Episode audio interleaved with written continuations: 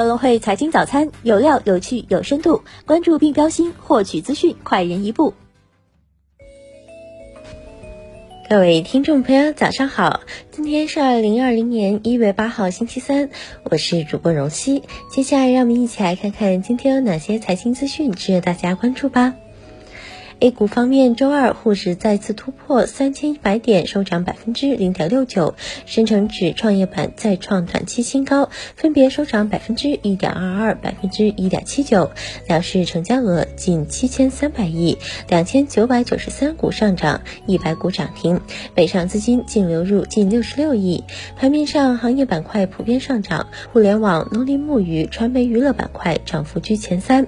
周一因中东紧张局势而大涨的石油板块及黄金概念板块大幅回调。港股方面，周二截至收盘，恒指涨百分之零点三四，国指涨百分之零点三，港股通净流入三十四点四五亿港元。从板块表现来看，阿里概念强势领涨，职业股、黄金股、石油股、军工股跌幅较大。个股方面，恒指成分股中，腾讯大涨逾百分之二领涨，安踏体育大涨百分之五点三二，市值再次逼近两千亿港元。港股通标的股阿里健康飙升近百分之。十二。美股方面，道指跌百分之零点四二，纳指跌百分之零点零三，标普五百指数跌百分之零点二八。美国大型科技股涨跌不一，特斯拉收涨百分之三点八八，股价再创历史新高。苹果跌百分之零点四七，亚马逊涨百分之零点二一，Facebook 涨百分之零点二二。中概股蔚来汽车跌百分之十一点九六，万达体育涨超百分之十九，虎牙涨近百分之五。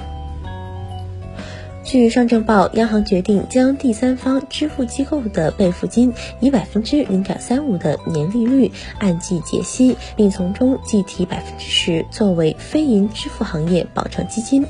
两个独立信源透露，计息新规是去年十一月签署，十二月下发到机构。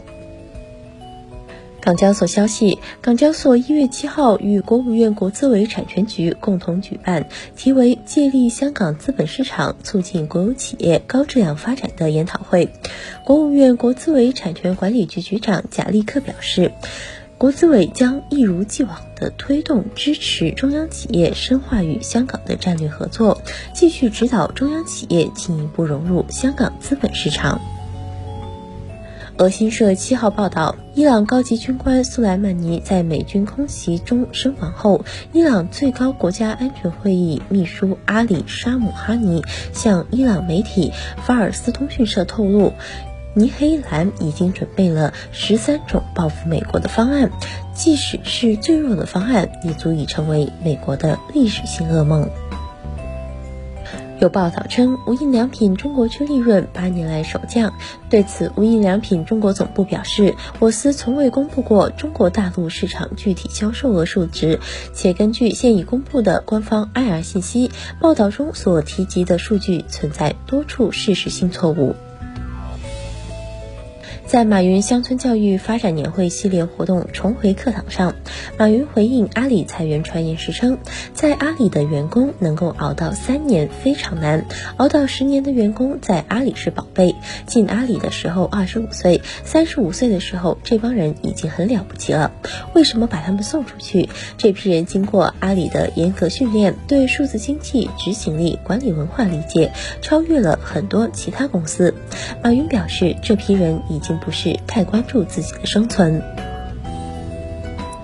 美国航空公司表示，已经与波音公司就2019年停飞波音737 MAX 造成的经济损失达成赔偿协议。美国航空公司表示，根据公司2019年的利润分享计划，和解协议中的3000万美元将用于补偿员工。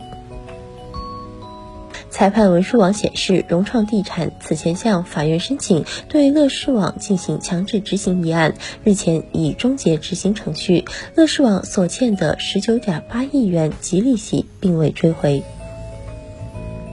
一月七号，证监会官网公布一则天价罚单，因操纵证券市场，林军、何中华、陈志强三名当事人被没收违法所得二点九三亿元，并被处以十四点六七亿元的罚款。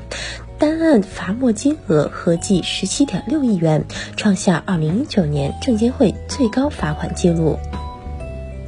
再关注一下市场方面的消息。一月七号，港交所表示，证券及期货事务监察委员会已批准交易所规则之修订，借以就沪深港通下的港股通推出投资者识别码。比亚迪十二月汽车总销量为四万三千一百七十九辆，新能源汽车总销量为一万三千零九十九辆。正邦科技二零一九年生猪累计销售收入一百十三点八亿元，同比增长五成。今日重要财经事件关注：美国上周 API 原油库存变化；欧元区十二月消费者信心指数中值；欧盟委员会副主席东布洛夫斯基斯公布欧盟可持续投资计划。以上就是今天节目的主要内容。更多深度专业的财经资讯，您可搜索并下载更会手机 APP 查看。感谢您的收听，我们明天不见不散。